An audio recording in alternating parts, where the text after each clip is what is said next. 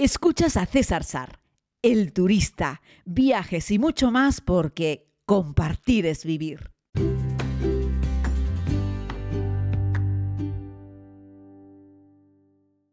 Saludos querida comunidad, muy buenos días. Bienvenidos a este podcast de viajes. Les hablo desde Asturias, una tierra preciosa.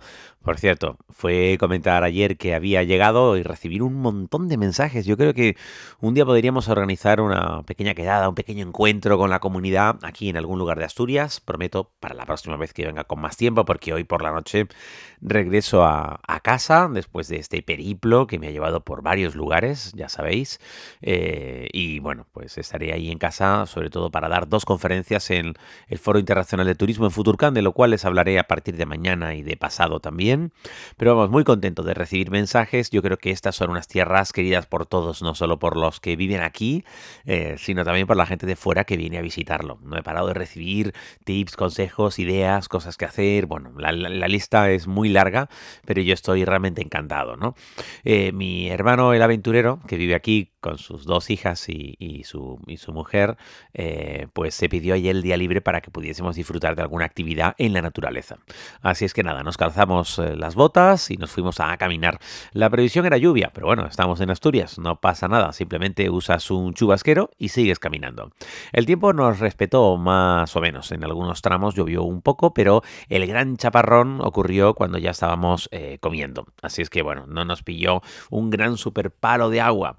La ruta que hicimos, que les quiero comentar un poquitito, aunque yo no soy nada experto, es la ruta del desfiladero de las Llanas que es muy bonito. Hicimos una ruta circular, aparcas en un pequeño apeadero y caminas unos 500 metros por una carretera y sobrepasas eh, la finalización de la ruta y sigues un poco más para arriba y llegas al inicio de este sendero que lo puedes hacer de ida y vuelta o lo puedes hacer circular, que es lo que hicimos nosotros, ¿no? Y bueno, no me acuerdo muy bien cuánto me marcó el Garmin, pero creo que fueron como 9 o 10 kilómetros, una cosa así. Eh, creo que lo hay en varias versiones. Eh, nosotros ascendimos por un camino que primero tenía una cuesta importante. Yo como soy de Tenerife, pues bueno, las cuestas no me preocupan demasiado porque en mi isla todo son cuestas, para arriba, para abajo, ¿no? Todo tiene mucha inclinación en la mayoría de las islas, sobre todo en las islas occidentales, Canarias, pues teníamos unas cuestas espectaculares. Pero nada, es subir, subir, subir entre, entre unos verdes pastos, entre rodeado de unas montañas también cubiertas de vegetación y luego hay un punto en el que el camino pues va eh, serpenteando, subiendo, bajando, atraviesas un par de eh, un riachuelo, atraviesas un río, puentes de madera, una vegetación, ya te digo que lo inunda todo, de vez en cuando se abre un pequeño claro, aparece un campo, puedes observar, pues yo que sé, un montón de ovejas por un lado, luego un poco más adelante unas cuantas vacas con unos toros, el paisaje era idílico, esas vacas acostadas sobre una hierba verde, fresca, intensa y detrás pues un paisaje con unas cuantas casitas pequeñas al picaduras en un paisaje, ya te digo, verde con muchos tonos de verde en esta época del año en la que algunas flores ya empiezan a mostrarse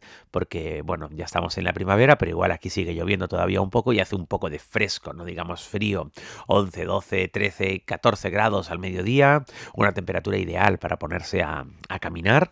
Y bueno, pues hacemos esa ruta en la que cada dos minutos te paras a Perdón, en cada, dos minutos te paras a hacer una foto, porque no, no lo puedes evitar, al menos yo. Y bueno, pues te encuentras en una pequeña aldea, una señora mayor que sale a, su pequeño porche a observar, pues, quién ha pasado por ahí. Me dice mi hermano que esta, la de las Llanas, es una ruta muy concurrida los fines de semana, que se pone hasta la bandera porque es muy bonita y está como 10, 15 minutos en coche de Oviedo. Así es que es muy fácil, muy sencilla para toda la familia, ¿no? Y bueno, pues sale la señora, se pone a charlar, éramos los únicos o prácticamente los únicos en el camino en un martes. Esa es una de las ventajas que tiene de poder caminar no en fin de semana, sino en cualquier otro momento. Y llegamos al punto, como diríamos, como la mitad del recorrido.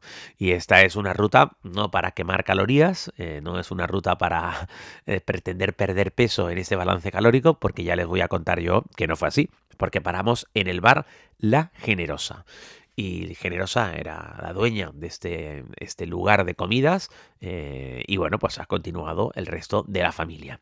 Y nada, entra, se está metido entre unos cuantos hórreos de madera, preciosos, muy bien restaurados, en un pueblito muy pequeño, casi una aldea, Entras, te atiende el doñito, unos cuantos lugareños están en la parte de abajo, junto a una barra, hablan de sus cosas, conservan, conversan sobre la vida, se escucha en su acento que son personas oriundas del sitio, hablan como un asturiano cerrado, ¿verdad? Intenso, esa gente del campo, de la tierra, y nada, subes un par de escaleras a un pequeño comedor, un pequeño patio de comidas y nada, ahí tomas asiento en una mesa de madera muy normal, con una silla muy sencilla, unas ventanas que miran al exterior sobre los tejados de los hórreos que están al lado. Un poco más al fondo encontramos esas colinas amables, verdes, que les he ido relatando en este, en este inicio de ruta que hemos llegado hasta la mitad.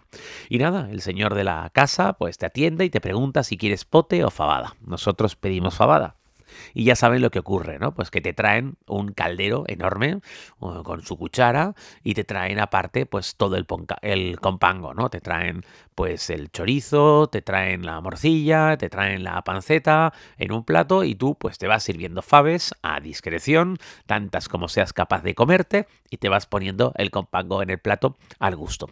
Y nada, pues después de caminar, no me acuerdo, pero pongamos que había sido como la mitad de la ruta, 5 kilómetros, una cosa así, bajo un poquito de lluvia en algunos momentos y un poquito de fresco, pues te entra esa fabada que no te puedo yo ni contar, ¿no? Te entra así, flam.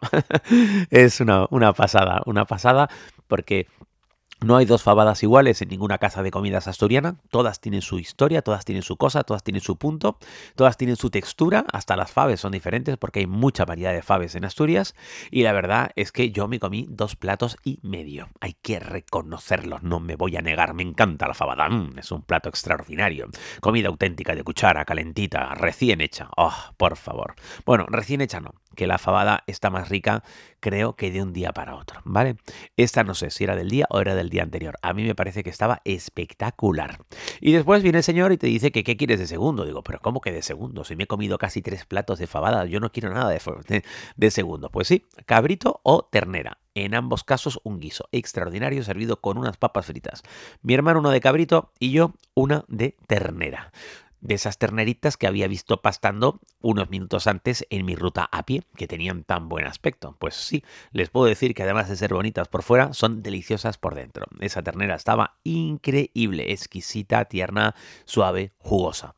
Hecha en su salsa, ya te digo, con unas papas fritas, estaba delicioso, servido además con un pimiento de piquillo y nada, dimos buena cuenta, comí tanta ternera como fui capaz, aunque no me la terminé todo. Imagínense ustedes el nivel del que estamos hablando en estas raciones que te sirven en el bar eh, La Generosa, ¿no? En esta ruta por las sanas en Asturias. Puedes buscarlo en internet y hacerlo con tu familia la próxima vez que vengas, porque la verdad es que es para todos los públicos y es una maravilla. Y de postre, pues hay que rematarla, porque no hay dos sin tres. ¿Y qué se come de postre en esta increíble tierra? Pues un arroz con leche, claro que sí. Pues le mandamos un arroz con leche de esos que podrías utilizar para colocar un ladrillo sobre otro y hacer un muro de contención, porque era un arroz con leche denso, pero ojo, no un plastón incomible, no, era un arroz con leche denso, con mucho aroma, con mucho sabor, con muy buena leche, con ese toquito de limón y de canela. Y por encima le había puesto como un pequeño quemadillo de azúcar. Madre mía. Aquello era espectacular. Ahí sí les digo yo que no me lo terminé. Fue absolutamente imposible terminarme el tercero de los platos de este menú, que yo lo regué con agua, mi hermano lo, lo regó con un poquito de vino. Y ahí continuamos nuestra caminata, eh, que nos quedaba más o menos la mitad del recorrido, pero esto sí, ya es todo cuesta abajo, por un desfiladero de piedra precioso, que en algunos momentos se estrecha mucho. Han eh, recortado parte de, de ese desfiladero en los laterales de la montaña, han como un hueco donde poder caminar, también han puesto como una soga, como una cuerda grande y gorda donde poder sujetarte si es que tienes un poco de vértigo, aunque hay que reconocer que el pasillo, que el camino es ancho y que no tienes ningún vértigo y que además se cruzan dos personas sin ningún problema, pero bueno, aún así le han puesto esa cuerda. El desfiladero es precioso porque en el medio del mismo pasa un río donde tiene un par de saltos de agua. Se escucha el caer del agua con contundencia, con fuerza, con intensidad. Y la vegetación parece que se va comiendo todo el desfiladero, que solamente queda al descubierto en algunos puntos donde la piedra está vista. Una piedra blanca, de aspecto duro. La verdad es que no he hecho escalada ahí y no tengo mucha idea sobre roca, pero yo supongo que sobre esa piedra algún, algún y alguna escaladora seguro que han dado buena cuenta y han hecho alguna vía y, y disfrutan de esa de esa roca vista en medio de una vegetación tan increíble en un desfiladero que ya te digo hay un punto en el que se estrecha bastante y luego se va abriendo poco a poco hasta que llegamos hasta el final del camino. Así es que bueno, esa es un poco la historia del día de ayer con respecto a la actividad natural y nada, y luego el resto de la tarde disfrutando de dos auténticos soles que son las dos sobrinas asturianas que tengo, eh, Alejandra y María, María y Alejandra, que son dos primores de niñas, dos personas además muy muy especiales, eh, son muy diferentes, son maravillosas ambas, cada una con su con su particularidad que las hace maravillosas, ¿no? Y hacía, ya te digo, un año, más de un año y medio que no las veía y tenía un montón de ganas. Y nada, aquí compartiendo un par de días y seguro que más adelante regresaré a Asturias para poder disfrutar de ellas más tiempo que en esta ocasión. Pero ya sabes, eso que tú dices, vamos a hacerlo porque si lo dejamos no lo hacemos nunca, pues por eso estoy aquí un par de días en Asturias. Espero que tú también hayas tenido la oportunidad alguna vez de disfrutar de estas tierras y si no es así, te invito a que lo hagas. Un fuerte abrazo desde Asturias. Ahora me voy a dar un pequeño paseito a Oviedo, que las niñas están en clase y mi hermano está trabajando.